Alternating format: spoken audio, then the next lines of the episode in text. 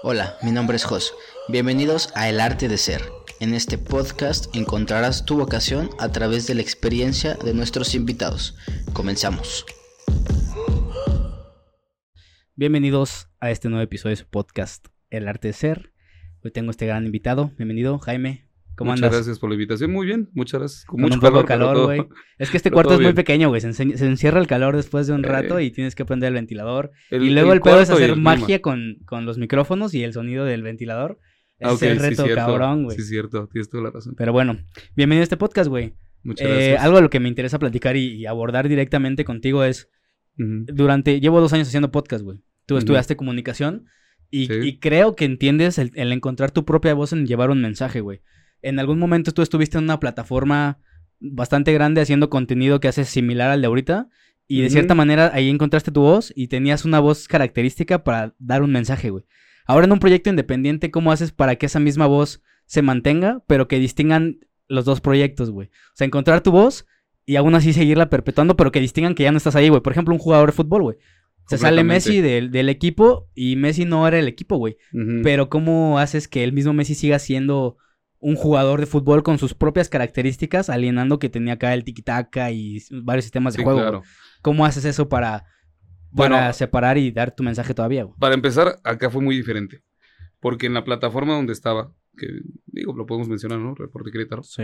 Este, fueron siete años de trabajo. Yo no, yo desde el principio que entré me dedicaba a hacer los videos, pero yo no era el que salía los videos. Tenía una, una conductora o al- al- alguien de imagen que me ayudaba. Yo lo producía, yo lo sacaba. Cuando empiezo a hacer estos, este, esta voz? Pues justo en pandemia, que fue cuando pues, eh, no puedo ir, no puedo, no podemos ir al restaurante, pero eh, pues me llevan la comida y empiezo a hacer las reseñas. ¿Qué pasa? Eh, pues empiezan a pegar los videos, empiezan a ver esta característica y justamente quería separar un poco esta línea. Creo Dragonauta, desde estando todavía en, en- en Reporte Querétaro, creo Dragonauta, empiezo a perfilar, a segmentar. ¿Qué pasa? Cuando estás en un medio de comunicación, pues eh, por más masivo que seas, le vas a todo, pero no está segmentado porque le, le puedes aventar un día, oye, pues hubo una matanza tal en este lugar y al otro día, oye, pues te recomiendo a, a comer. Vas a, a- a un público en masa, Sí, tu voz habla para todos. para todos. Todas las personas. Yo lo que quise es segmentarlo. Entonces yo empecé a jalar a toda la gente de ya estando dentro de, pues a la plataforma de, de, de Tragonauta. Entonces la gente que sí quería esta cuestión de comida, saber dónde comer y hasta dónde viajar en algunas en unas cuestiones, se, se vino para acá. Entonces ya cuando yo hago este desprendimiento, pues ya no me cuesta tanto trabajo de decir no soy, no soy reporte, soy Tragonauta, porque ya hice esta separación desde, desde antes, ¿no? Que es interesante, güey. Y, y muchos estamos con esta lucha de, de no tener esta formación académica de, de comunicación. Recibir tantos tipos de podcast distintos, güey. Yo Justo. platicaba con Mari Carmen hace poco que me meto a mi página de Facebook donde sigo a puros creadores que hacen eh, podcast, amigos míos algunos, y todos tienen el mismo formato, güey, ¿sabes? Dices, güey, es que esa es, esa es como la línea a seguir, pero pues no puedo imitar lo que hacen todos, güey, y es bien difícil empezar a agarrar cosas interesantes y hacer como tu propia imagen, aparte si no lo haces tan constante, entonces tienes que sacar un podcast diario, escuchar otros podcasts de referencia y luego dejar de escuchar y volver a tener tu propia tu propio criterio y se hace como una amalgama bien distinta de cosas, güey. Sí, pero no, ¿eh? O sea, entiendo esta parte de que pues todos tienen el mismo formato de el video, sale platicando una pregunta, pero todos tenemos diferente forma de comunicar. Era lo que platicaba hace poco. Oye, hay muchas personas que también hacen su reseña de comida y de hoteles. Sí, hay muchas personas y hay personas que tienen muchos más seguidores que yo, hay personas que tienen menos seguidores que yo, pero todos tenemos un público diferente.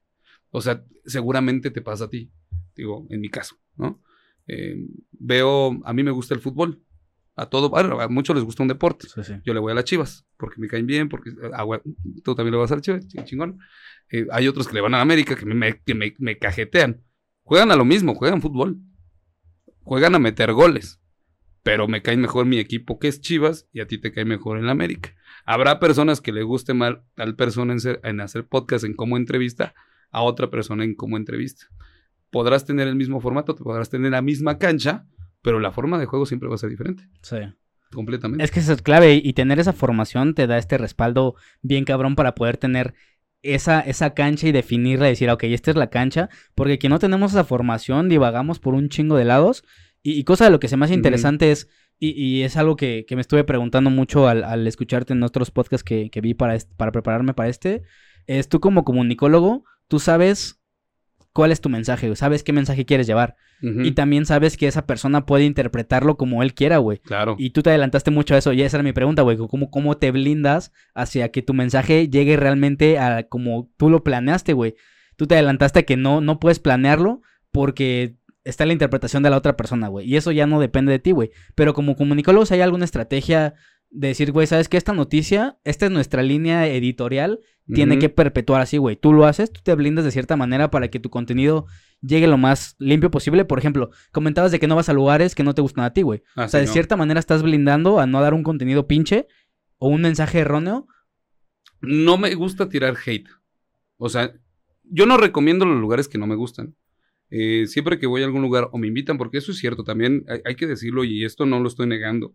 Si me invitan a lugares, obviamente yo vivo de esto, creo que alguna vez lo mencioné, pero también no es, o sea, no sé si tú, oye, te doy un millón de pesos, pero pues aviéntate del puente. Pues no, güey, o sea, tampoco esto se trata de solamente dinero, también se trata de cuidar tu canal, justamente. Voy, pruebo, si hay alguna deficiencia que se puede cambiar, voy, le comento de, oye, antes de que salga en el video, nada más cambia esto, porque si no, no estoy de acuerdo en, en darte esta recomendación. Y hay muchas veces lo cambian.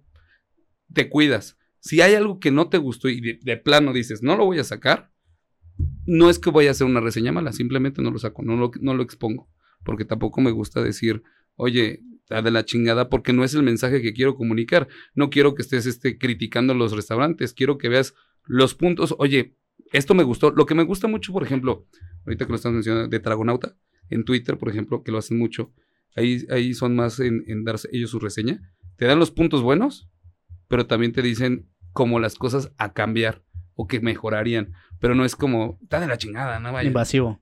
Como un comentario Ajá. de TikTok normal, güey. Ajá. A eso voy, güey, porque el, el el contenido de comida, y platicaba esto con Apo Cool hace unas semanas, o sea, y el güey y el güey me decía, pues con justa razón, güey, va a haber a quien le guste y a quien no, güey, ¿sabes? claro. Pero sí tener esa postura bien definida y decir, ¿sabes qué, güey? Esta fue mi experiencia, tú lo haces muy bien, güey. Dices, güey, pues este es mi criterio, consideren llegar temprano para que no tengan fila, ¿sabes? Pero sí hay como un blindar tu contenido y, y tu mensaje. Ahorita hablábamos de algunos podcasts que no blindan ese contenido y te expones bien cabrón y expones a otras personas.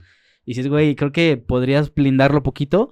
Y yo quiero esa recomendación para blindar un poco mi contenido. O sea, esta pregunta va como para, güey, ¿cómo hago para blindar esto y que no se salga de control? Al, al final, mira, híjole, al final de cuentas lo que subas, lo que subas a las redes sociales lo van a criticar. O sea, lo puedes brindar en, en- en muchos sentidos, pero lo que subas lo van a criticar. ¿Cómo lo blindo yo? Simplemente no echar hate desde mí. No sé si me explique. Sí, claro. Aquí va. Si yo no, yo no le echo hate al, al negocio, yo sé que a lo mejor el negocio eh, tiene un servicio lento, porque se llena demasiado. ¿Cuál es mi recomendación en mi, en- en mi contenido? Llega temprano, porque si no te vas a hacer esperar. Entonces es mucho mejor decirle, llega temprano, ya desde antes le estás diciendo, te estoy diciendo que vas, vas a esperar como dos horas, procura llegar temprano para evitarlo. Va a haber gente que no, al final de cuentas, pues va a llegar tarde, se va a esperar y te va a echar hate. Pero la manera en que tú contestas es, es lo bueno. Ahora, también, checa tu contenido tres veces, ahorita lo que estabas diciendo. Ve por dónde o qué podría ser criticable. Si la crítica la vas a aceptar, porque pues hay, hay, hay crítica que dices, órale, va, me late, la acepto, donde no daña el restaurante ni te daña a ti, en mi caso por mi contenido, está perfecto. Pero si estás viendo que estás perjudicando tanto al restaurante o te estás perjudicando tú solo, no lo subas, filtralo. Hay filtros, no tienes que subirlo de inmediato. También piensa, porque en, en mi, cont- en mi caso, en mi contenido, y creo que también en el tuyo y en, el- en muchos que hacen podcast, eh, no solo te estás perjudicando o, o te estás brindando tú, brinda a la otra persona. Porque pues al final de cuentas dices, o sea, por ejemplo, también depende de qué quieras eh, exponer. Claro. Porque si estamos hablando, por ejemplo, de Jordi Rosado, Jordi Rosado creo que podría ser el mejor investigador de México. Sí. Le deberían poner como de procurador al muchacho. Sí, sí, sí. Todas las investigaciones, ese güey te va a sacar la información a Ajá. huevo. Pero también el invitado que va con Jordi Rosado ya sabe, a qué va. tipo de contenido hace Jordi Rosado, que es muy probable que pueda pasar. Ya. Entonces, sí te puedes brindar tú, pero también depende de la línea que tú quieras exponer. Sí, y siempre tenerla bien definida, güey. Completamente. Si, si, si llegamos nada más a hablar cualquier cosa, digo, ahorita no te pasé un speech ni nada, pero yo tengo ese respaldo, güey. O sea, yo sé la línea y de hecho te lo dije al principio, güey. de Esto se trata de esto y esto y esto. Destacar como tu lado profesional, güey. Ah, jalo, güey. ¿Sabes? O sea, te lo digo hasta aquí y medio sabes porque has visto clips que, que se refieren a esto. Y de cierta manera lo blindas en el momento para que no salga del control, güey. Y también algo que tienes bien característico y es igual blindarte de esto. Vienes como de. ¿Entraste a la carrera en qué año, güey? Ya, eh, entré en el 2000, 2010. Bueno, platicabas de 2011. que todavía estaba muy acostumbrado a los medios tradicionales. Apenas estaba la, la transformación. Ya. O sea, ya existía Facebook. Yo, por ejemplo, en, en prepa, ah, seguramente, no sé si tú, ¿cuántos años tienes? 27. No, no me acuerdo si tú. Yo 32. Ya. O sea, ya cuando estaba en la prepa, se empezó con MySpace, con High Five, Metroflog. Metroflog. Eh, realmente cuando empieza esta cuestión masiva, creo que fue ya con Facebook. Porque ni Twitter, ya, Twitter ya existía de- desde antes. No sé si fue la primera, no sé, no, no me acuerdo. Twitter ya existía, que ya empezabas a hablar eh, en Twitter, pero no, no, no era tan atractivo para nuestra edad todavía utilizar esa Sí, o sea, ahí nada más te quejabas de cosas, güey. Había hashtags y había como temas en común. O como chisme, Ajá. ¿no? Eh, digo, ahorita ya, si te das cuenta, ahorita la, la transformación de las redes sociales también está muy interesante. Si quieres, ahorita lo tocamos, porque Twitter ya se volvió Facebook, lo que era al principio Facebook. En Facebook mostrabas tu Ah, vida, sí cierto, así ponías así de, este, pues aquí en el baño, ¿no? Y subías casi, casi el, Sí. estoy en el baño. O sea, esta transformación de redes sociales, ahora el, el Facebook es de viejitos. El Facebook tienes Y a, de señoras, güey. tienes a tus señor, a la- bueno, a, a tus familiares, a conocidos del trabajo y ya no posteas. Bueno, no sé tú, hace mucho que yo en mi muro personal ya no posteo. Yo tampoco, güey. Puros, con, puros cl- clips de mi página, de mi Ajá. fanpage. Lo que comparto es, a lo mejor le pongo un amigo, pero ya lo comparto en privado. Oye, ¿ya viste? Vámonos a este restaurante el fin de semana. Sí. Pero ya no lo pongo en mi muro y etiqueto a todos de, estaría padrísimo ir familia uh, o amigos. Ya no lo haces. Antes lo hacías. Eh, Etiquetabas a todos en la, en la fotografía. Eh, ahora tienes Instagram para eso.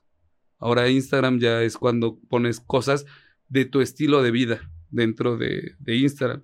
Pero, fe- pero fe- Facebook en ese entonces era una compilación de todo lo que tenemos ahorita en ese momento. Entonces todo lo veían en Facebook y todos se lo creían.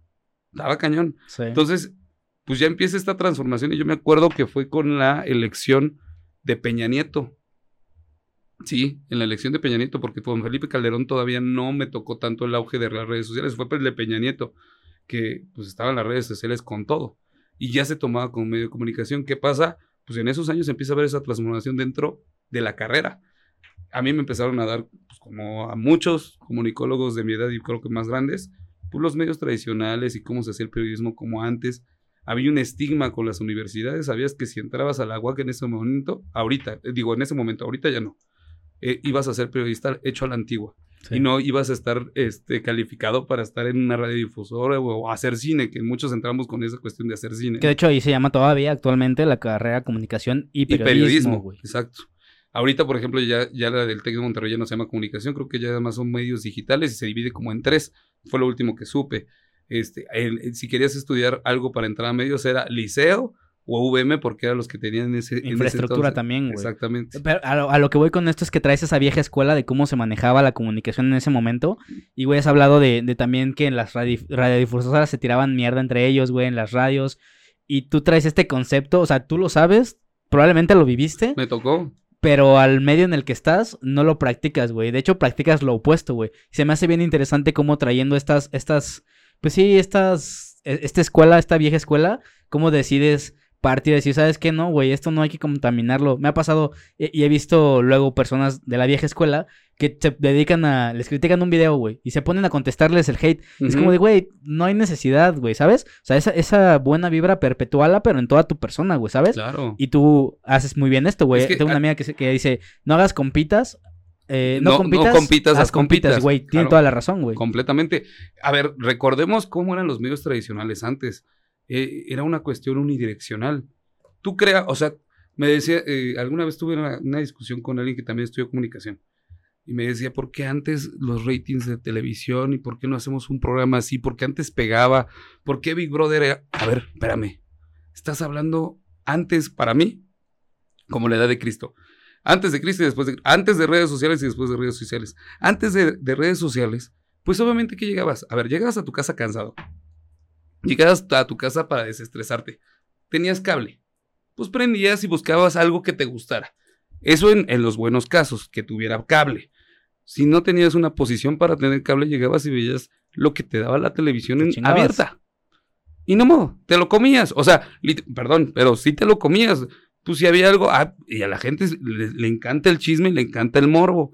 Pues te metías a ver los resúmenes todos los días de Big Brother, la academia, te aventabas los noticieros, te aventabas que los debates políticos porque pues se ponían interesante y lo comentabas con la familia y, llegar a una reunión familiar, digo, a lo mejor a ti no te tocó, pero de chiquito era, oye, ¿vieron lo que pasó en el ¿A quién van a expulsar? O sea, te, te tocaban ese tipo de Sí, pláticas. incluso la academia, güey. O sea, la academia estaba totalmente enfocado a sacar el chisme Ajá. del artista, ni siquiera el cómo cantaba, sino algo, busca algo la buscaban historia. y todo eso te ¿Por qué envolvía, el güey. Teletón tenían? O sea, porque veías el Teletón y veías las historias y te conmovían y pues ahí ibas a donar y te sentías súper pro y estabas cantando todo el día. Porque era lo único que veías.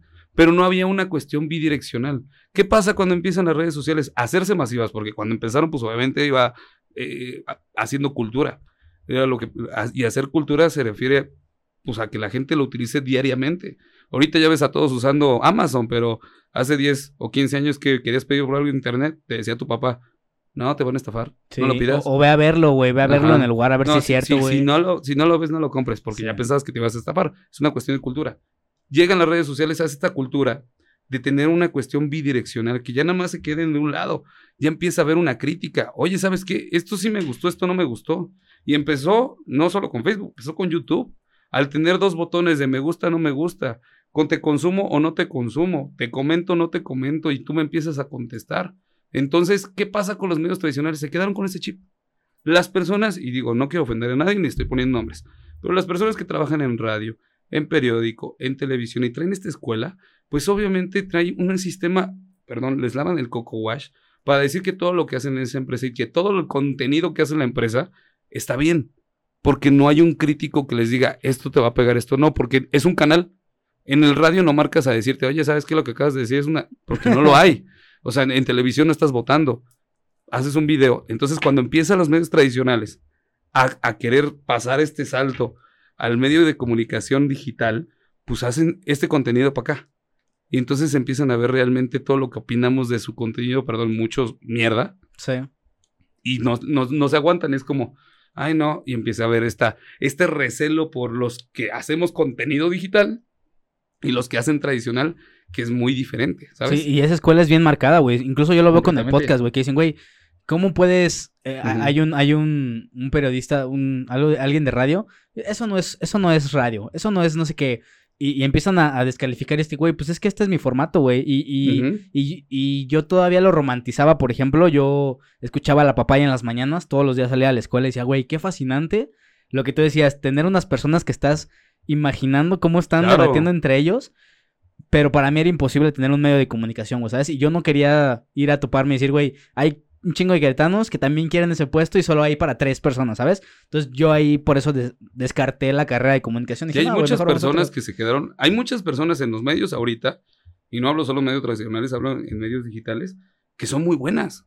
Y dices, güey, ¿eres comunicólogo? No, son abogados, son arquitectos, Sí. son ingenieros, Pero saben llevar un mensaje, güey, o sea, como que tienen esas es- otras estrategias. que lo traían y, que, y les preguntas si tuviste la intención, sí tenía la intención, pero pues es que eso no deja lana, pues que me dijeron que abogado porque quería hacer esto. Claro. Y dices, Y también siento que ahorita No. muchos tenemos esta necesidad de comunicar algo, güey. O sea, ves que todo el mundo lo puede hacer. O sea, tú ves una pantalla, a alguien hablando un- en un video de política bien, bien crítica. Entonces, güey, yo también podría hacer eso, güey. es que empieza a existir los nichos. Sí, empieza, empieza a haber una voz para las personas que no tenían voz. TikTok, bueno, ahorita ya siento que se ha transformado TikTok de como, ah, y no digo hace mucho, dos, tres años. O sea, TikTok te metías y veías a personas que a lo mejor, y lo voy a decir así, no era tan aceptable en ciertas redes sociales, o la gente los rechazaba un poco, y entonces empiezan a tener una voz y, se empiezan a atrever a hacer este tipo de videos, y se empiezan a dar cuenta que, ay, güey, Había más no gente soy el único, es- hay, hay como Claro, güey. 200 más que, que, también le gusta lo mismo que yo. Y entonces empiezan a haber más voces y empieza a haber gente. Y me gusta que, gracias a TikTok, porque no fue gracias ni a Facebook ni a YouTube, que empieza a cambiar esta palabra influencer por un creador de contenido Porque entonces tú empiezas a, a seleccionar este, esta, este contenido que a ti te conviene. Y entonces yo que estoy creando, te sientes como hasta, güey, tengo como un pueblito, te sientes como yo. Tengo un pueblito que le gusta esto y compiten, o sea, les gusta lo mismo que yo, les voy a hacer contenido para que sigan alimentándose porque les gusta este contenido. Sí. Y empiezan a pensar más en el contenido que crean por este nicho. Y te, te estoy diciendo que no hace mucho, 2018, 2019, ¿qué eran los influencers o, o qué tipo de contenido hacían?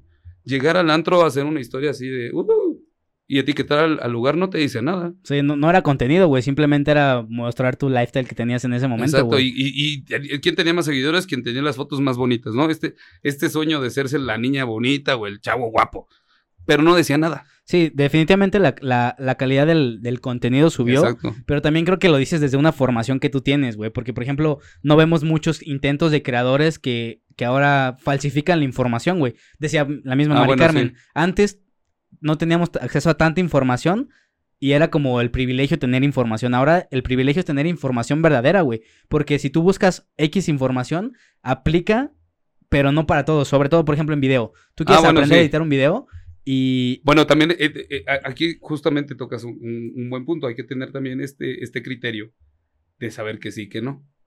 Eh, ¿Como creador o como consumidor? con- de ambas. los dos, de los dos. Como consumidor, del, el cuestionarte todo lo que ves. No creas y, y investiga también de tu parte todo lo que ves. Y como creador, tenga la responsabilidad de que de lo que puedas tú subir, un- puedes influenciar a- una persona para bien o para mal. Otra vez como blindar tu mensaje, güey. Exacto. Justamente a esa parte iba Pero- como, como lo blindas. Pero lamentablemente, eh, hay personas que sí quieren hacer el mal, ¿Sí crees? completamente. En que... hay personas que quieren hacer el bien. O sea, ¿a, qué me refiero? Eh, seguramente viste alguna vez a muchos retos que pusieron medio tontos que hacían que la gente se, suicidara, Sí, chavitos claro, se suicidara. Hablo que hay gente, perdón, lo voy a decir, hay gente mierda que quiere ver el mundo arder y que se escudan atrás de una computadora y con todo el dolo del mundo sacan ese tipo de contenido para destruir a alguien o a muchos. No lo sabes, crear un caos. Esa es una responsabilidad como creador, porque él toma la decisión de hacer el bien o hacer el mal. Pero tú como consumidor tienes que tener también ese criterio de saber que sí y que no, o comprobar. Hablo en, en cuestión de mi Claro, contenido, claro. porque si te, alguien te dice, mátate, no lo compruebes, te vas a morir. O sea, hago la, hablo en cuestión de mi contenido. O sea, no, me cre- no creas todo lo que veo. Lo mío, por ejemplo, en mi cuestión de mi contenido es una recomendación. O sea, no vea fuerzas porque te lo vas a perder. No. Esto es lo que encontré, aquí lo encontré, esto es lo que probé, te lo recomiendo por esto. Tú tomas la decisión de ir o no ir. Eh, muchas personas me escriben a, mi, a mis redes sociales, un lugar de carnes, un lugar de sushi, un- les agarro, est- estas son mis recomendaciones. No te estoy diciendo cuál es el mejor. Te estoy diciendo que así se ve el lugar, que este es tu platillo, tú toma la mejor opción. Sí, pero el punto es que muchas veces el criterio no está definido. O sea, para ti está definido en qué te gusta y en qué, qué factores vas tomando para decidir qué te gusta, güey. Tú al momen- a la hora de recibir esa, esa recomendación, pues no tampoco entiendes de la gente que le gusta, güey, no entiendes como sus referencias cercanas y como tú quieres el contenido inmediato y quieres una respuesta inmediata, omites como todos esos escalones que te llevaron a ti a tener ese sesgo por ese gusto, güey. Pero por, eso ejemplo. tengo que tener un ab- abanico ¿Abanico de qué? de, de contenido. O sea, no solo subo una cuestión de una cuestión de mariscos, o sea, dependiendo Sí. de tus gustos es Yo, yo me refiero a como el, el consumidor que te pregunta a ti, güey. O sea, yo no, yo no te pregunto, oye, ¿qué carne te gusta? Si yo no entiendo tu contenido y no soy parte de tu comunidad, probablemente lo que tú me vayas a recomendar no me guste a mí, güey, porque no estoy yo encaminado hacia eso. Ah, no. Por, Entonces, pero- por eso me gusta la parte de las comunidades, güey, que tú hablas tener una comunidad que dices, güey, este, este es mi nicho y lo que yo les proponga a estos güeyes seguro les va a gustar porque es parte de mi comunidad. Claro, y tener opciones, no solo una. Pero, o sea, lo que me estás diciendo, a lo mejor lo que te recomiendo no, pero te doy 10 y velo y tú júzgalo. No te estoy diciendo, no te estoy dando una preferencia por un lugar. Sí. ¿Sí me explico? Eh, me, me decía un cuate, oye, te doy, no voy a decir quién, un cliente, te doy más dinero y me pones y me hagan clase y me subes todos los días y yo, espérame, a ver, mi cuestión, porque si lo cobro, obviamente, mi cuestión de recomendación es, este, eh, te hago el video con estos parámetros, esto es lo que enseño, yo lo tengo que probar, porque pues al final de cuentas se tiene que tener un criterio también de mi parte, de decir, ok, esto está bueno por esto, no digo cosas malas, pero tampoco eh, digo mentiras. Omito ciertas cosas que a mí A lo mejor no me, no me gustan, pero a ti te pueden gustar. Entonces doy cuestiones eh, no particulares, sino generales. ¿Para qué? Repito, para que tú tomes tu decisión y tu criterio. Claro, que, ese, que llevar ese mensaje de esa manera es bien difícil, güey. O sea, tener- Completamente. tener ese criterio para poder, no, no sé si persuadir, pero influir de manera positiva y, ir como a lo más reduccionista de que, güey, esto te va a gustar porque hasta huele rico, ¿sabes? O sea, son cosas que bien básicas, que pero según van a pegar, que muchos no ven y están intentando considerar factores muy cabrones que no tienen trascendencia, güey, ¿sabes? Y tú te vas como a lo reduccionista y esto te va a funcionar. A lo güey. general, Sí. ¿no? Porque si me meto, que, por ejemplo, me tocó un, un restaurante francés hace poquito. Eran caracoles. Era el, el- este hígado de pato, eh, fo- fo- ¿cómo se llama? Bueno, no me... No, gras, Sí. fo- foie gras, foie gras. Me costó trabajo pronunciarlo. Eh, magret de pato. Es una cocina muy especializada. Pero que empiezo con una generalidad. Si a ti te gusta la comida francesa, los primeros tres segundos. A la persona que no le gusta la, la comida francesa se va a ir. La persona que le gusta la comida francesa se va a quedar. Y, y ya la persona que le puso like es porque seguro le gusta la comida francesa y la va a probar. Pero tienes que empezar. Los primeros tres segundos, este es un, un secreto, me voy a adelantar. Los primeros tres segundos de cualquier video que tú hagas, tiene que, desde ahí va segmentado, porque es lo que quieres enganchar a la persona. Eh, hay muchos que empiezan de, llegué y muestran el lugar. No, a ver, a ver.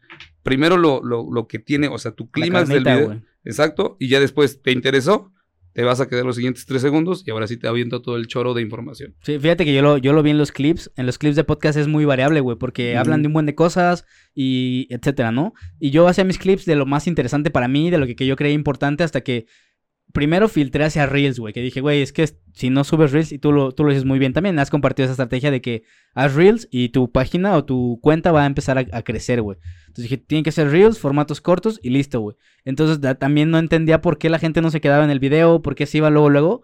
Y después empecé a ver que el, el título que le pones al clip, con esa frase debe de empezar el clip, güey, y después a engancharlos. Exactamente. Y lo aprendí hace dos semanas, güey. Y los videos han, pe- han- han empezado a, a subir en, en cuestión de calidad y también de que la gente le interese el contenido, Claro. güey, porque lo atraes, güey. Y es que es bien obvio, güey. Es claro, güey. O sea, yo, si veo un video y me salgo a los. O sea, tienes que poner también el lugar de esos güeyes, ¿sabes? De que, güey, de consumidor también.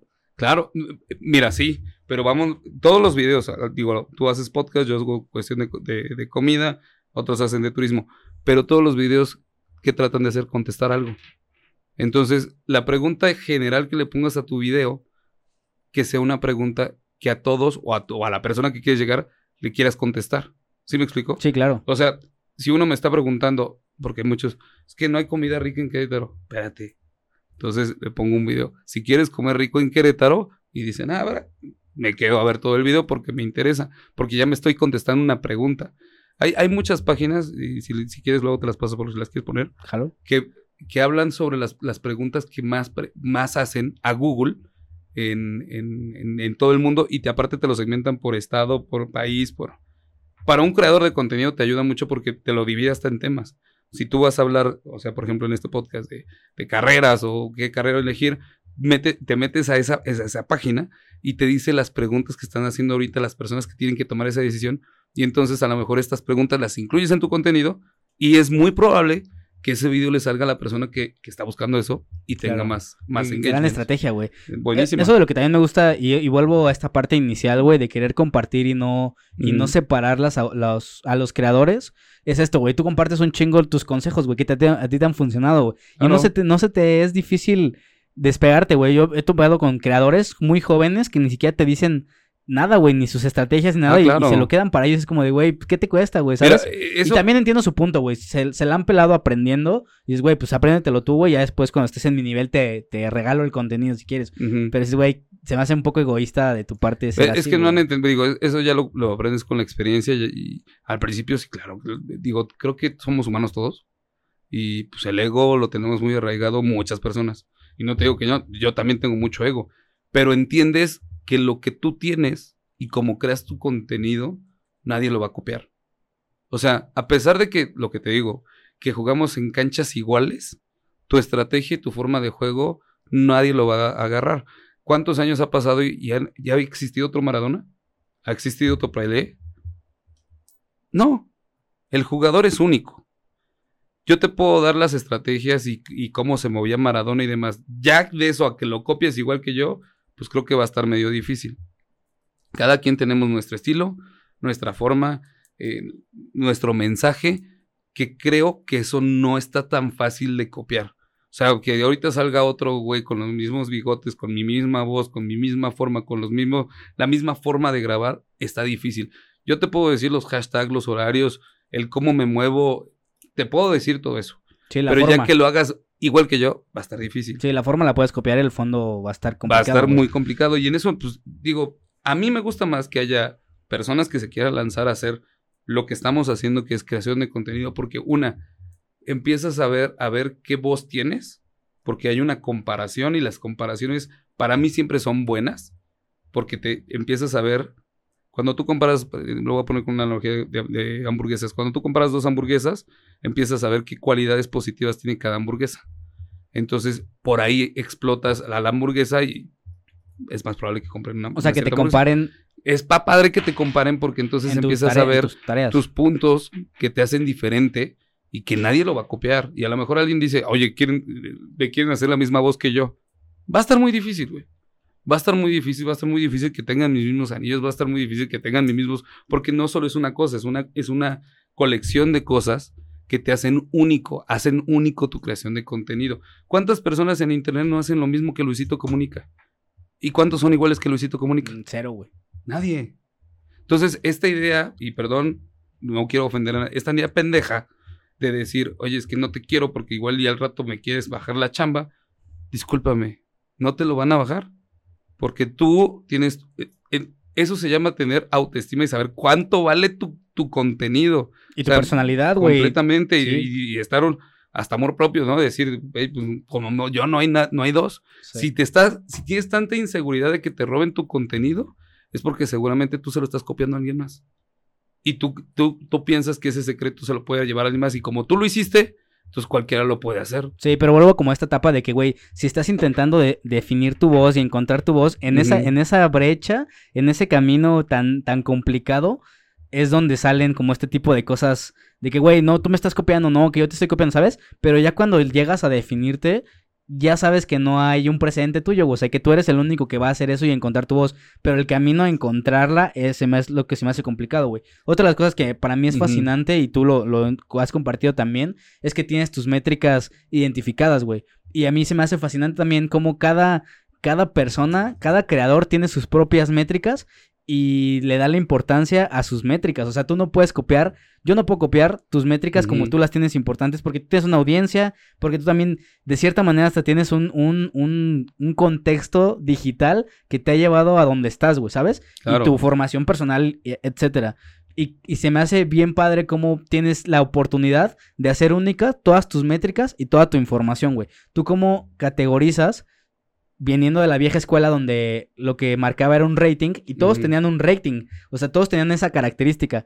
Entonces ahorita hablábamos de los horarios, qué tanto sirven los horarios, qué tanto no sirven los horarios, ver las métricas y cómo vas descartando cuáles sí te funcionan o cuáles sí tomas y cuáles no, güey. Cuando antes no tenías ningún ni una sola información que te regresaba. Ahora tienes un buen información que te regresa, cómo separas cuál es la importante para ti y cuál no, güey. Claro.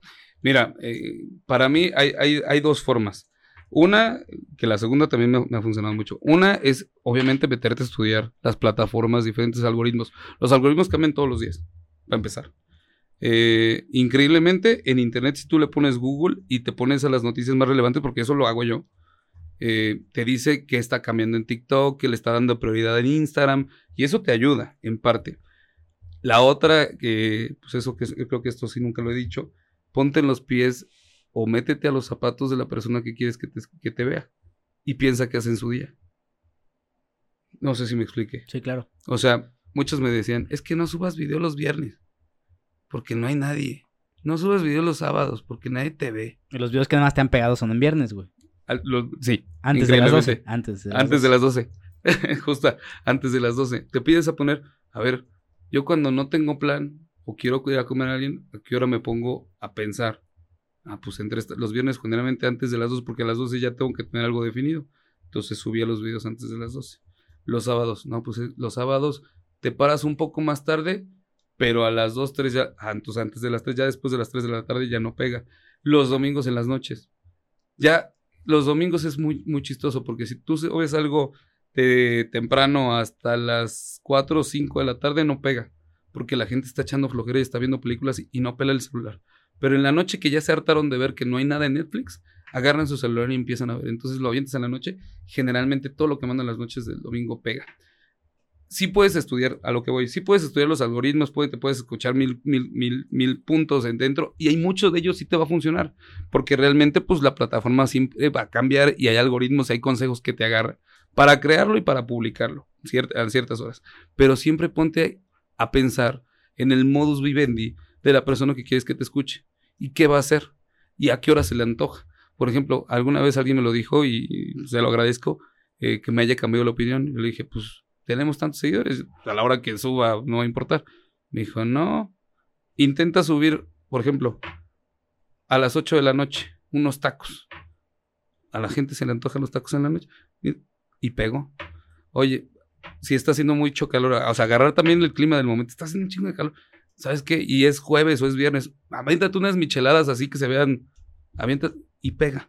O sea, siempre ponte a pensar con tu contexto en el momento o en el lugar que quieras que vean el video, que están viviendo y qué les puedes aventar para agarrarlo y que adapten ese, ese contenido. Que repito, sí funciona mucho de los consejos que te da Instagram y te dan TikTok y demás, pero adaptarlo a la gente que realmente, o sea, ponte a pensar tú, tú mismo. Porque cuando creas tu contenido, generalmente lo creas para ti porque a ti te gusta y porque tú, si, si tú estás este, creando algo que tú no consumirías, desde ahí estás mal. O sea, tienes que crear contenido que tú consumirías y aquí te... O sea, pierdes la motivación de hacerlo, güey. Porque dices, güey, estoy siguiendo otros gustos de otras personas o busco darle gusto a otras personas. La verdad es que no, no va por ahí. El contenido te tiene que gustar a ti principalmente. Si no te gusta a ti, no sé qué estás haciendo. O sea, no lo, no lo copies, nunca vas a pegar. ¿Por qué? Porque estás copiando algo y no eres auténtico. Y, la gente se, da cuenta, güey. La gente se, da siempre cuenta de eso, güey. O sea, yo no. La otra vez estaba platicando con alguien. Yo no entiendo a las personas que suben contenido que muchas veces hasta no, no es suya, pero lo hacen suyas en sus historias y demás. terminas viviendo en un, en un barco que se va a hundir. Y entonces cuando ya quieres hacer auténtico tú, porque lamentablemente las redes sociales sí tienen cierta memoria, hay muchas cosas que no, ya no te van a creer porque ya no fuiste auténtico. Siempre la recomendación, estés empezando o vayas a empezar a hacer contenido, sé tú. Trata de hacerlo muy a ti. Si algo no te cuadra, si algo no te checa, por más que al otro güey le haya habido bien, no lo hagas, porque no te va. Y voy otra vez como a esto de que las redes sociales son un caso, o sea, todo tu contexto en digitalmente es único e irrepetible. O sea, no, no te sirve tomar las métricas y los likes y los compartidos de otras personas porque tú tienes otro contexto totalmente distinto, güey. completamente. Me decían, es que ¿por qué no haces esto de los otros? Y el blog del gordo. Y yo, a ver, espérate. La comunicación es de ellos. Yo, este es mi estilo y voy paso a paso y voy modificando conforme a lo que la comunidad se va modificando. Pero tampoco puedo llegar de la nada y decir, este, como Sara, ¿no? Así de, eh, un día más visitando Creerta Rock, porque no es mi, no es mi lenguaje, o sea, no, no soy así, ¿sabes? Eh, siempre ten, ten, fe y ten estilo a tus cosas. No sabes cuántas veces me han dicho, ya tienes que salir en tus videos, ya por lo menos. Cuando hay un video que digo, sí, quiero salir y quiero que vean, porque había uno de un sándwich de este tamaño que salen unos waffles, y yo quería que pudieran en contexto nada más del tamaño de, de mi boca con el sándwich, pero nada más. No era como que, que decía, a mí no me gusta. Yo quiero que sea. Sí, por fines informativos. Ajá. O sea, quiero que veas, que vayas a la comida, no porque yo me la esté comiendo y que veas cómo me sabe rico, sino quiero que más bien tú juzgues desde mi perspectiva, como si fueran tus ojos, y vayas y digas, ok, ¿me gustó? No me gustó. Ese es el valor que le encuentro bien cabrón al, al querer ponerte tú en el lugar del cliente, o sea, tú no eres la cara, güey. Tú lo que quieres vender y lo que quieres darle valor es a lo que estás anunciando, güey. Entonces, centras todas tus fuerzas en eso, güey. ¿Qué, tanta proporción le dejas a, las métricas digitales y a lo que dice la gente y al feeling? Porque también escuché por ahí, güey, que le hasta persinabas tus videos, güey, ah, para que les fuera chido, güey. O sea, eh, ¿qué tanto dejas también al decir, güey, pues esto puede pegar? A lo mejor no se ve como muy potencial viral, güey, pero pues chingues, madre, que le vaya bien. Aquí va, eh, eso de la de persinar fue una cuestión desde Reporte Querétaro porque con Memo Calzada, que en el team de, reporte, pues era el, que pensaba el contenido, que muchas veces era este Memo Calzada, Mari Carmen, que era la cara, y yo la creación de ya de lo audiovisual, Y pues era como, ching, nos tardamos un montón así este contenido, darle presionada para que, para que nos ayude, ¿no? Pero fue como un, este, ¿cómo se le dice? Como una cábala. Sí. Eh, quedó. Eh, ¿Cuál era el otro? Ya se me fue la onda. Estábamos hablando de qué tanto porcentaje le das a Ah, de, de, de importancia, de- güey, a las métricas y a de la lo de fe, saber. Uno sabe, uno sabe perfectamente, digo, en mi caso, sabe qué va a pegar y qué es lo que le va a llamar mucho a la gente. O sea, no es lo mismo mostrar una crepa muy normal, ah, rellena de Nutella, a que de repente me pongas una crepa y arriba le pongas postre y después le pongas tocino y le pongas dos huevos. O sea, pues obviamente te va a llamar mucho la atención. Bueno o malo va a llamar mucho la atención. Usted lo sabe, ustedes lo saben. Pero hay información que realmente por la comunidad que yo sé que tengo, que a lo mejor tú vas al náhuac, me sigues y te gustaría saber, porque a ti te gustan las crepas, si hay unas crepas buenas cerca. A lo mejor no son las mejores crepas, las más llamativas, pero pues yo te voy a dar esa información para que la tengas y esto es un caso real. No, las crepas pues se ven normalitas y demás, pero no sabes la cantidad de chavos de la nagua que se etiquetaban de mira si hay, mira esto, y lo compartían. A lo mejor no eran muchas compartidas, pero eran 100. Pero en mi punto de conversión en ese momento el- eh, no fue el millón de reproducciones, pero de las 5000 reproducciones que tuvo, 4000 o 3000 eran de la náhuac, que seguramente en algún momento van a ir. Y si me habló la señora, ya están viniendo chavos de la náhuac de que vieron tu video. Esa es, esa es la métrica que a mí me, me- me importa. Cuando llego a los clientes, y eso también lo, lo- lo puedo compartir, eh, muchos medios te llegan y te dicen, no, es que conmigo yo tengo 2 millones, 3 millones, 4 millones, o me ven toda la República. Lamentablemente, pues tú me puedes maquillar un número como de 2 millones. Yo estoy segmentado, para empezar. Yo tengo la comunidad que te, que te decía. Afortunadamente, quien le pone like y quien comparte dentro de mis páginas es porque le gustó o se lo está compartiendo un amigo o a la, a la novia para ir. Entonces es 80% más probable que mis números sí te produzcan algún tipo de venta que un número eh, pues vacío de, de alguien más. Yo no me considero un medio de comunicación, yo me considero un blogger una persona que le siguen personas que les interesa este tema gastronómico, que les interesa saber dónde comer, que les interesa saber cerca de su lugar, si están en... Ah, porque ya también estamos en la Ciudad de México, ya empezamos. Este, ¿qué hay? Aquí te da la, oportunidad, a lo mejor a ti no te gusta, pero pruébalo. ¿no? ¿Qué tanto crees que influya que Querétaro es un lugar muy chiquito y se puedan empezar a hacer comunidades pequeñas, güey? En el caso de que también había mucha gente, güey, que no conocía cultura de... O sea, que viene de otros lugares, que no es queretana y no conoce estos lugares que ustedes dan a- dando a conocer, güey. Por ejemplo, o sea, el hecho de que tengamos necesidad de una figura que esté ahí y ustedes literal entraron a llenar los puestos, güey. De que, güey, necesitábamos a alguien que comunicara esto, Sí. no había, pero no pasa en todos los casos, güey. O sea, en cuestión de podcast, por ejemplo, siento que aquí no hay alguien que necesite quien te comunique algo, güey. Por ejemplo, he visto alguna necesidad en política. Siento que hay muy pocos jóvenes intentando comunicar la política sin estar en un partido político. O sea, alguien externo a la política que te diga, ¿sabes qué? Yo opino así, así, así, así, güey. Siento que no hay alguien aquí. ¿Cómo sabes que necesitas algo si no sabes que existe? ¿Cómo sabes? Pues no lo sabes, güey. Exactamente. Entonces lo tienes que crear. Pero sí ves como una bahía donde puedes entrar, Claro. ¿no? A ver, O más bien, de hecho, se hace, poner- se hace te- también te- como en retrospectiva, güey. Ahorita entiendes a todos los, las- a todos los foodies y dices, güey, claro, toda la gente viene de afuera, güey, no conocen lugares en Querétaro y por eso pega, güey. y yo, no- yo no sabía, ajá, exactamente, pero pues si no lo hubiera hecho, pues no hubiera encontrado que había ese nicho. Y no lo dices en Otra- retrospectiva, güey. O Claro. sea, a- al inicio no analizabas esa tendencia, güey. Lo vas analizando ya hasta que avanzaste, güey. ¿Cuándo empezaron los- la tendencia de los podcasts? Como en Seamos sinceros. 2018.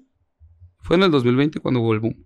Ya existían los podcasts. Yo, Ah, por ejemplo, en, en a ver, México y a consumir ya, y a hacer, hacer podcast, podcast en pandemia, en pandemia. Totalmente. O sea, ya existían los podcasts, ya exist- mucho antes del podcast y cuando empezó la cuestión del internet existía el radio por internet.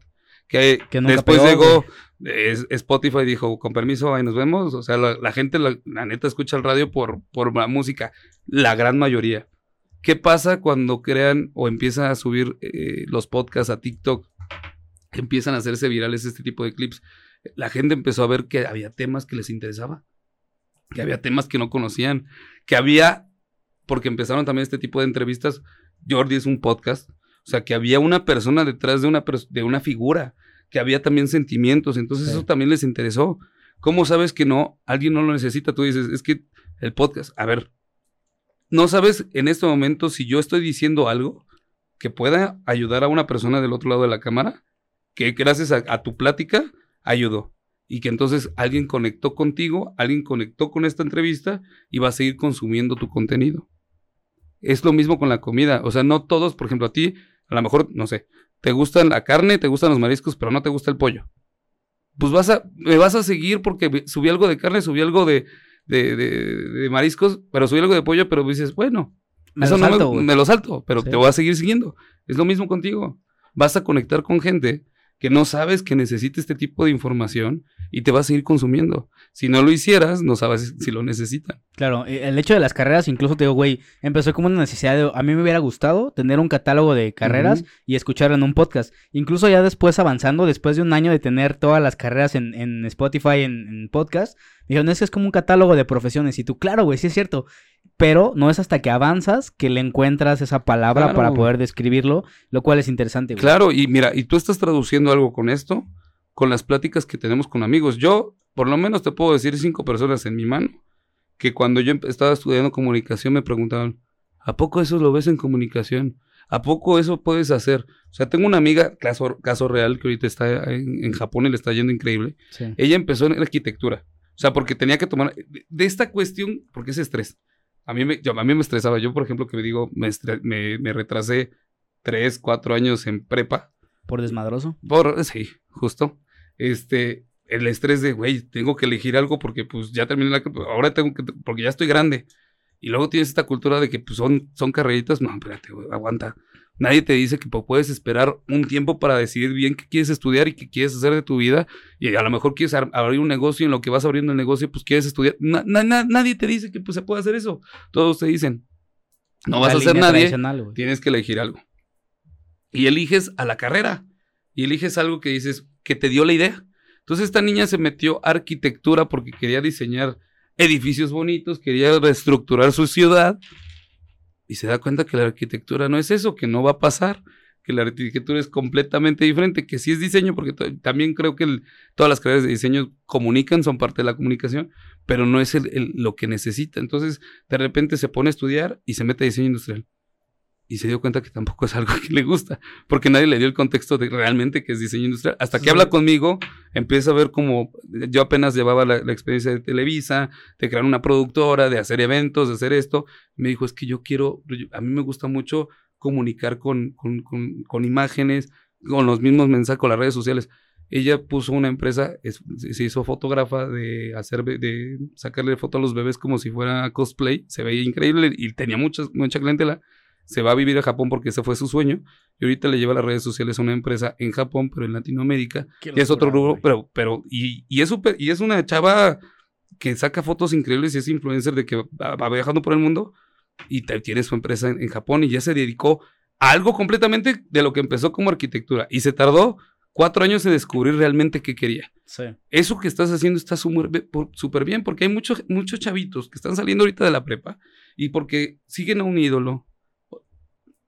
O hay muchos que quieren ahorita ser comediantes porque pues ven que el stand-up es decir babosadas y tienen dinero o porque ven al, youtuber que se pone a regalar dinero en la calle, pero dices, so- no porque ellos lo puedan hacer significa que a ti Sí, te no guste. porque, y aparte no porque uno lo haga quiere decir que la mayoría Ajá. es así, güey. O sea, es una excepción, güey. No nos damos cuenta de que esa excepción no es la regla, güey. Exacto, y en el momento que tú haces un como un documental de varias profesiones y de lo que estudiamos, que, que a lo mejor lo que estudiamos nunca te imaginaste que nos podemos dedicar a esto, pues le estás dando un contexto a estos chavitos para tomar una mejor decisión. Justamente es eso, güey. Que tú cuando lo Está escuches, veas instancias replicables en tu vida y que digas, no mames, yo también tengo esas habilidades, también puedo aplicar a eso, güey. Claro. Yo veo las carreras como un Lego, a ver, a ver si co- o- o, eh, entiendes co- como el contexto y si compartes. Como cuando vas a una tienda de Lego y tú ves todas las figuritas de Lego iguales, ves todos los, los, los, las figuras de Lego iguales. Entonces tú agarras tu Lego como si fuera una carrera, güey. Todas las carreras son iguales, güey. O sea, ingeniería en manufactura, todos van y escogen el mismo machote de carreras. Entonces tú tomas, llegas a tu casa y ahora que lo abres, para mí ahora la carrera es un template en el que te vas a montar, güey. Pero cómo acomode las figuras, esa va a ser tu diferencia de otras personas. Y al final tu carrera, tu construcción va a ser totalmente distinta a la otra, Claro. pero hay una limitante, güey, que para mí en las carreras no tienes este orden aparente que viene en tu Lego, no viene un instructivo, güey, no viene una secuencia de colores, entonces está allí en tu capacidad para acomodar esas piezas para que al final tengas tu construcción, que para mí es esta vida profesional, pero siempre va a ser diferente a la del otro y, Claro. y busca ordenar esas, esas piezas lo mejor posible, güey. Las puedes quitar, las puedes poner, a unas les puedes dar más peso, a otras no, güey. Pero al final busca tu propia construcción, que si agarraste de un template de otras personas, pero al final céntrate en tu Lego de profesional, Claro, güey. claro, completamente. Y con esta referencia que tomas, o sea, yo les recomendaría, visualícense. Muchas personas tenemos sueños. O sea, mi sueño se modificó, pero ahorita, haciendo un reencuentro de los años, sigo en lo, mismo que por qué inicié comunicación. Yo cuando inicié comunicación quería ser locutor. Eh, se me dio la oportunidad de ser locutor en radio y dije, pues de esto no voy a vivir. o sea, qué padre, me gusta mucho. Había otras cosas que me gustaban, pero ahorita combino mi pasión por, por, por hablar al micrófono y la pasión que, que, que descubrí, que es la fotografía y el video, a través de, de, de- de- mis canales, ¿no? Y crear estos videos con mi voz y con mi imagen. Eh, creo que nunca pierdan, nunca pierdan el sueño que realmente tienen. A- Ahora voy a sonar muy este Odindo Peirón, pero una cosa es soñar en, en algo imposible y, y soñar en algo que sabes que tienes la capacidad de poderlo hacer. Eh, si tú, voy a poner una tontería, si tú quieres ser el presidente de la República algún día y decir, órale, hoy sí quiero hacer un cambio por mi país, ponte a ver qué habilidades necesitas para poder hacerlo. ¿Qué necesita un qué decisiones toma un presidente y qué habilidades, eh, qué conocimiento tienes que tenerlo para ello? Entonces, fórmate para poderlo hacer. Ve qué camino puedes tomar para poder llegar a est- a, a esta cuestión. Y como dices, agarra esas pequeñas piezas para llegar a tu camino. Oye, ¿sabes qué? Es que a lo mejor yo quiero ser el mejor gerente de Soriana. Y hay gente, pues, güey, está chingón. Ve qué necesitas, qué habilidades necesitas. Y conforme a esas habilidades que necesites, tanto para crear tu empresa, para ser un empleado, para, para, para hacer algo en la vida, pues ve qué herramientas necesitas adquirir y métete a esa carrera para poder hacer tu trayecto pues más corto y llegar a tu objetivo. Sí, definitivamente, güey. Y nunca, nunca vas a dejar de, de aprender y eso se los digo, o sea, a pesar de Y que... de cambiar, güey. O sea, de cambiar constantemente. Sí, Las oportunidades se te presentan y tienes que ca- recalcular, güey. exacto. Como dice justamente Odín Perón también, güey. Y no te quedes, eh, no te quedes estancado. Por ejemplo, yo hoy te puedo decir, a lo mejor tengo el mismo formato de video, pero ahorita estoy recreando y en la mañana de productos nuevos, de cómo, de, de maneras diferentes de comunicar a lo mejor el- un mismo video, pero de, alguna otra manera. O sea, todos los días tengo que estar creando e innovando en mi cuestión. Nunca te quedes nada más esperando. O sea, trata de moverte, trata de saber qué más necesitas, qué habilidades, cómo puedo aportar. Y nunca le, y esto ya es consejo personal, nunca jodas a los demás. Nunca trates de adquirir o quitarle o robar o tratar de igualar a alguien más, porque una, si lo tratas de igualar no te va a salir. Dos, el, el quitarle conocimiento o no compartirlo tampoco te va a beneficiar. O sea, siempre piensa en crecer. Si los demás crecen a tu alrededor, tú vas a crecer. Simplemente eso no, sí, no Sí, es por inercia, fórmula. Otra de las cosas que, te- que, que me llamaba mucho la atención conocer de y tu perspectiva de esto es cuando te das cuenta que atrás del, de las cámaras, en la cuestión de producción, también se puede comunicar, güey. Claro. Entiendo muy bien esta parte, pero creo que no, no es muy claro para mí, en el sentido de que, güey, yo edito mis podcasts, ¿no? Pero yo también estoy a la cámara, güey. Hace poquito un amigo me pasó unos videos de una serie que hizo. Él eh, vive en Malasia, estuvo viviendo en Desarrollo San Pablo ahí con los cholos, conviviendo, haciendo algo para la gente. Ahorita se fue a Dubai, eh, trabajó en Disney y son experiencias que él quiere contar. Y el, y el hecho de decirme, güey, tú ten el criterio para poder contar esta historia, ahí está ese, ese video. Y a la hora de empezar a editar, güey, de tener este sesgo y tener este, este acento y tener esa habilidad de contar la historia desde tu perspectiva que lo conoces, es una forma brillante de descubrir cómo puedes comunicar también, güey, a la hora de ordenar y de editar y de pegar. Claro. Es fascinante cómo no tienes que estar toda la cámara para poder comunicar, güey. Pero para ti, ¿cómo fue darte cuenta de que se puede lograr comunicar y no solo estando frente a cámara, güey? Que justamente parte de lo que querías era estar en radio porque no te veías y comunicabas, pero ya estando en, en piso, por ejemplo, en la tele, ¿cómo te das cuenta que también tienes injerencia en, Claro, la porque mira, fue muy, muy- no fue tan fácil. Eh, por azares del destino, yo empiezo a trabajar en un programa de televisión que producían para, para el canal de televisión. Eh, muy chistoso porque yo traía las ganas de hacer. Cuando yo entro a la universidad, pues como todos traemos este chip de, ya perdiste un chingo de tiempo, pues adelántate. Sí. Me acuerdo que estaban haciendo un casting ahí en la UVM para una, para una conductora. Y ese día, por azares del destino, tenía que ir de trajecito, porque ya sabes que típica presentación de universidad, tienen que venir con corbatita y todo. Entonces yo voy. Con tu traje de la banda del recodo Sí, así gris. literalmente iba a ser mi, mi- mi primera comunión. Este, y, y llegué con este cuate que estaba haciendo los castings. Oye, pues, ¿qué onda? Este, pues, aunque se deja la... Literalmente era chalanearle y que no me pagaran, pero quería saber cómo estaba el business. Y me dice, pues, me falta un cámara 2. Güey, yo no tenía, perdón por la palabra, no tenía ni pinche idea, o sea, ni por aquí me pasaba cómo grabar. Tuve, o sea, iba en primer semestre, segunda semana, apenas si me explicaron cuáles eran los planos. En ese tiempo estoy hablando 2010. Imagínate, eh, digo, ahorita ya tenemos, yo grabo con el celular, literal. Pero en ese tiempo para grabar para un, un formato de televisión eran unas cámaras Sony de este tamaño, HD, y todavía eran con cassette. Y con un chingo de botones que hasta la fecha no sé para muchos para No qué funciona. Y tampoco la información no la tenías tan a No mano. ten- no, no podías entrar a Google y decir, No, por ahí que... ahí, ahí, no pues, ahí, ahí, pues, saqué mi ingenio, ¿no? Eh, hago, le, le- dejo mis datos, me dice, yo te hablo. Pasó esa semana y el día viernes, justo, me marca en la tarde, yo iba saliendo de la universidad y me dice, oye, ¿qué onda, Jaime? ¿Te acuerdas de mí? Pues, oye, ah, pues, vamos a tener la primera grabación del programa y la neta, pues, no encontré a nadie. Y me acordé que tengo tu número, este, puedes venir hoy en la tarde, llama, este, si lo haces bien, pero ya vamos eh, al programa. Si lo haces bien, te quedas. Y yo, pues órale, va, chingue su madre. O sea, literalmente como empieza todo, Al chingue, Chingue su madre, pues vamos a intentarlo. Llego, llego este, a, la, a la- a la oficina, me, me- me presento, me dan un maletín de este vuelo, saco la, me dice, pues para que la vayas viendo, saco la cámara, me acuerdo que decía Sony HD, traía su, su sombrero para que se pusiera aquí, ya la pongo y me dice, ah, no, la quieres prender, y yo, ahorita, ahorita para guardar las pilas, así no bien, güey. este, ya llegó, espero, eh, llegó todo el equipo, me acuerdo que se llamaba Román en la otra, la otra cámara. Él estudió en el TEC. Estaban llegando los asistentes de producción, llegaron los dos conductores. Era un equipo chiquito, pero al final de cuentas equipo de televisión tradicional. ¿Ya famosillos? O sea, ¿conocías a alguno de ellos o...? Nah, No, no, no, era, era eh, el productor, digo, muy buen amigo Chava Melgoza, eh, él trabajó en cine y era, pero él trabajaba en la parte administrativa y se quiso aventar con su propio proyecto, entonces era como primera vez de muchos y las con- los conductores era también como su segunda o tercera, o sea, era primera vez de todos, literalmente. Sí, sí. Bueno, eh, espero que no esté escuchando esto. Hasta porque el, ya está segundo cámara, güey. Eh, eh, llegamos al centro, porque el primer episodio iba a ser en el centro de Querétaro. Llegamos ahí a, la- donde está la, la corregidora, en el, en el jardín de la corregidora. Y pues ya me dicen, no, pues hay que montar. El cámara 2, ¿cuál era la función? Hacer los aspectos. Hacer los, la- las tomas que van a cubrir la full para que no se vea tan, tan plano. O si se equivocan o algo, pues utilizar ese tipo de clips para, para tapar los parches. Como los, los famosos pues, parches. Entonces tenía que grabar las manos, tenía que grabarlos de lado, tenía que grabar este, la, la, la, la- estatua, poner, poner contexto a las tomas.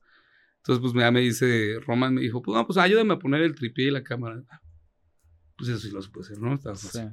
Sí. Y este me dice, ah, pues encuádrala. Y le dije, ah, es que déjame, este, tengo que agarrar mi, mi cámara, no sé si. O sea, mi plan era que él prendiera la, la- la cámara para ver cómo se prendía, porque ni sabía cómo prenderla, güey. Y ya como que me dice, güey, entonces ya él agarra la cámara, veo cómo la prende, prendo la mía, veo que cómo, cómo empieza con el enfoque, veo que también está aquí el enfoque, veo el balance de blancos, porque en ese tiempo era agarrar una hoja en blanco, ponerte en medio y que hacer zoom para hacer el... ah, pues lo copio, todo lo copio. Entonces, pues ya, como, como conforme iba la grabación, sí sabía los planos. Entonces, si me pedían un medium, si me pedían un plano americano, lo que, lo que me pidieran un close, pues sí lo sabía hacer. Entonces, ya nada más estaba copiando cómo hacer la técnica del, del enfoque y me salió increíble. Entonces, me no quedo mames. me quedo en el programa sin saber absolutamente nada de cámaras. Pues ahí empiezo a aprender de, de Roman, pues a, a copiarle. Me, me, me gustaba porque desde, desde que te, tú grabas, ya estás editando. Aprendo que lo, que lo que vas seleccionando tu materia y lo que vas viendo es lo que quieres mostrar, como desde qué punto, o sea, porque la, también la per- perspectiva de dónde tomas algo, pues lo quieres comunicar para hacer sentido de que es un lugar más grande, que es un lugar limpio, porque pues si tú vas a, a ver este, videos en el centro de Querétaro, pues hay muchos padrísimos, pero hay lugares también que eh, hay que saber qué quieres comunicar, Sí, cómo no lo vas a matar al vago ahí que está mirando Sí, exacto, fuente, exacto. Hay que saber qué meter y cómo meterlo, porque el contexto pues es de turismo, pues quieres que se vea bonito para que vaya la gente, ¿no? Claro. Entonces estás comunicando que es una ciudad limpia, que es una ciudad bien, con, con las tomas. Después de que ya termino de, o sea, estoy en esa cuestión de camarógrafo, pues me interesa aprender más, porque yo estaba en primer semestre y em- em- eh, te empiezas a ver televisión hasta tercer, cuarto semestre de, de la carrera, o sea, tal vez te me quedaba un rato. Entonces, pues yo me quedaba luego en las tardes a ver, porque ya estaba el editor, a ver cómo lo hacía, cómo seleccionaba, qué metía, qué omitía, qué cortaba, y empiezo a ver que es un arte, porque tú estás dirigiendo, a pesar de que el conductor está hablando, tú le estás dirigiendo al conductor que decide y tú eliges qué sale, qué palabras del conductor salen en el, en el video y qué palabras no. Sí, él se, se vuelve nada más el intérprete del mensaje y tú te vuelves el constructor del Exacto. mensaje. tú güey. construyes, exacto. Tú construyes todo. Por eso el director de la película es tan importante, más importante que todos los actores y que todo el grupo, porque él decide al final de cuentas qué es lo que va a salir y qué mensaje sale en la pantalla. Sí. Y con qué contexto y con qué sentimiento.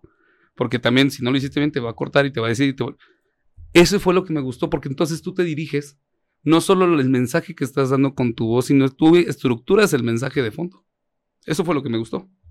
Ahí fue, ahí fue, apre- aprendí que no solo la persona que está enfrente, sino la persona que pone el contexto y estructura y al final cuentas edita, es quien da el mensaje. Pero sí tiene que ver, por ejemplo, un cierto perfil, güey. Hay mucha gente que quiere el protagonismo siempre, entonces las personas Ah, no. que quieren ser protagonistas no cabrían en esta parte A ver, del a ver, back, es ¿no? que eh, hay, hay dos cuestiones. Deja todo el protagonismo. La, la- la gente que quiere fama.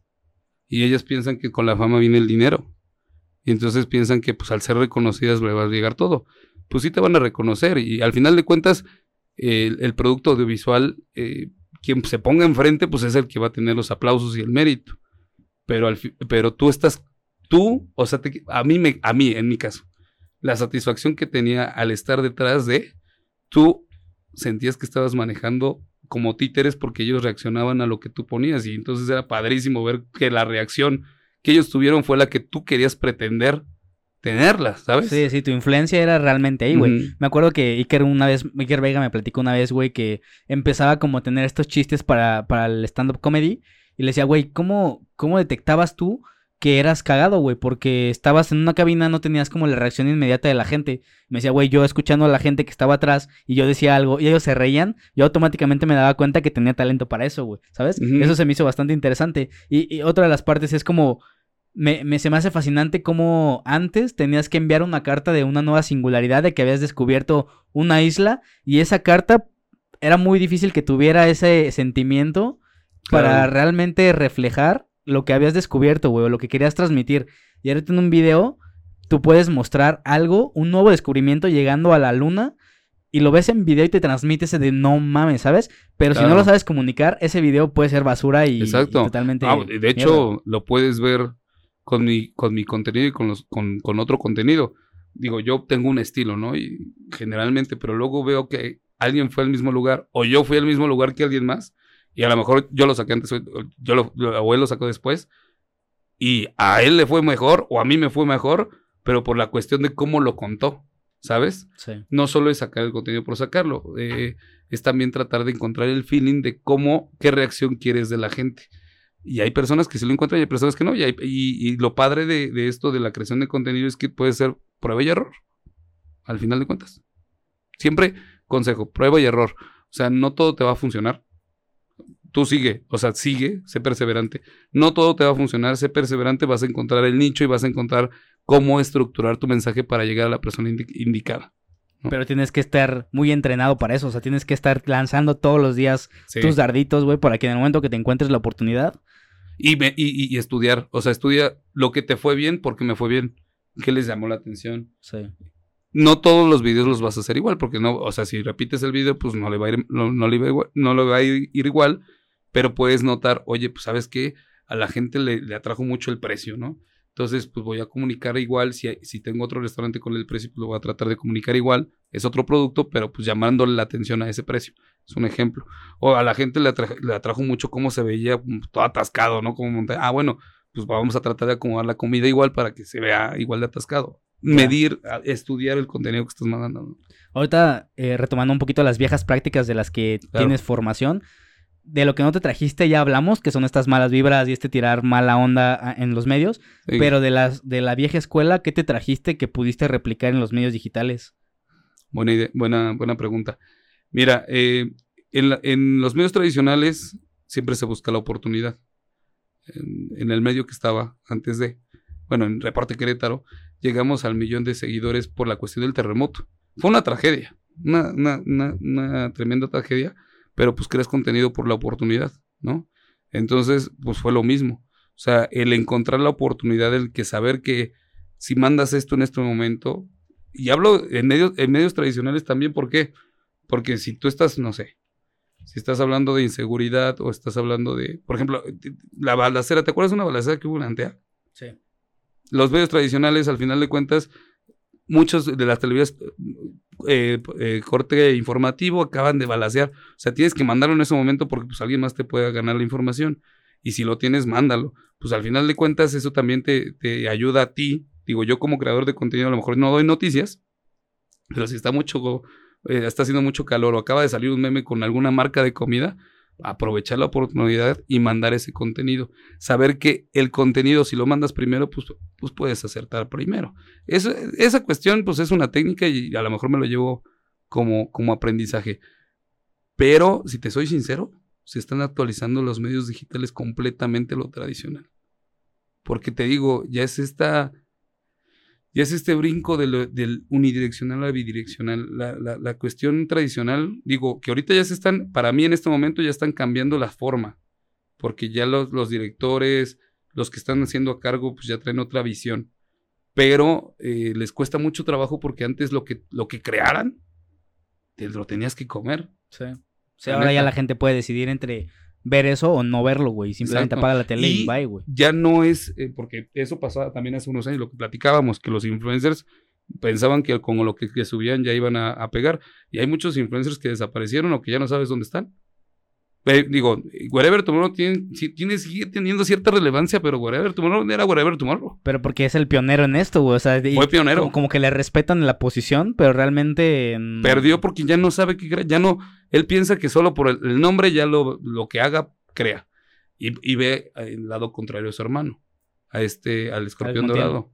O sea, este cohete no solo se quedó en un ser de decir groserías a lo baboso, porque lo hacía, pero transformó esas cosas que decía que te da risa a una entrevista y puede ser muy profundo en una entrevista el llevarte en un carro y estar platicando y a lo mejor sí saca su, esencia, porque es su esencia como escorpión dorado. pero ya personaje. Pero le da una transformación al contenido que da que es algo que te interesa. Sí, al final tampoco es algo original, güey. El formato carpool ya había existido. completamente. Simplemente es montarte al, güey, aquí está la oportunidad otra vez de que aquí está esa necesidad de aquí falta un personaje que haga carpool, lo tienes, y lo aprovechas y la abordas. Y con, y, con, y con lo que te acabo de decir con la oportunidad. O sea, Teinoch Huerta, no viste, no, ahorita que tiene un clip súper famoso, se fue de actor a Marvel, pues lo invita, lo agarra y se lo va y lo hace llorar con un muro que, o sea, no, el escorpión dorado se transformó, sigue siendo el escorpión dorado, pero te puede meter hasta el borde de las redes a ver un, un actor viendo pues el, el, homenaje que le hicieron. Sí. me explico? O sea, si hay una transformación, entonces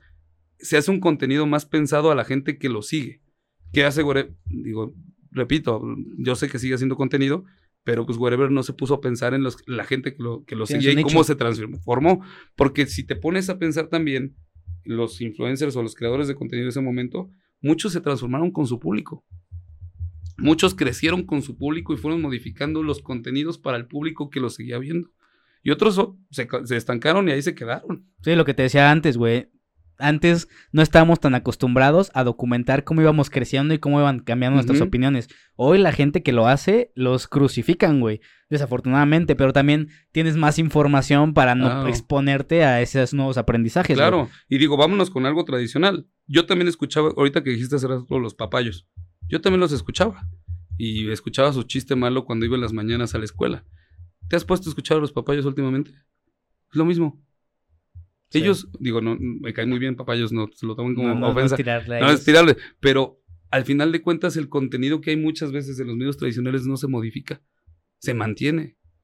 Y ya no, ya la gente que te escucha, ya no soy el niño de siete años que me, me veía con un chiste malo, ahorita ya tengo 32. Tú envejeciste conmigo y sigues diciendo el chiste malo y ya no te escuchas como este joven que decía el chiste malo. Sí. Ya modifiquen ese tipo de contenido. Sí, ya disuena mucho entre la persona que lo está diciendo. Y de hecho yo tenía ese miedo de por ejemplo, en las carreras, güey. O sea, yo estoy abogando sobre carreras, estoy presentándote las carreras, pero ya no me veo en algunos años siendo el embajador de carreras hablándole a niños de 17 años o 15 años, güey. Entonces digo, como también tengo que ir planeando ese, ese movimiento para evolucionar claro, para- este contexto. Justamente lo acabas de decir, evolucionar. Y, y- y creo yo que la formación, y lo platicamos hace rato, pues nunca te dejas de formar. Siempre hay una evolución dentro de esta formación. Qué bueno que le estás dando, o sea, esta información a los chavos. Ay, perdón.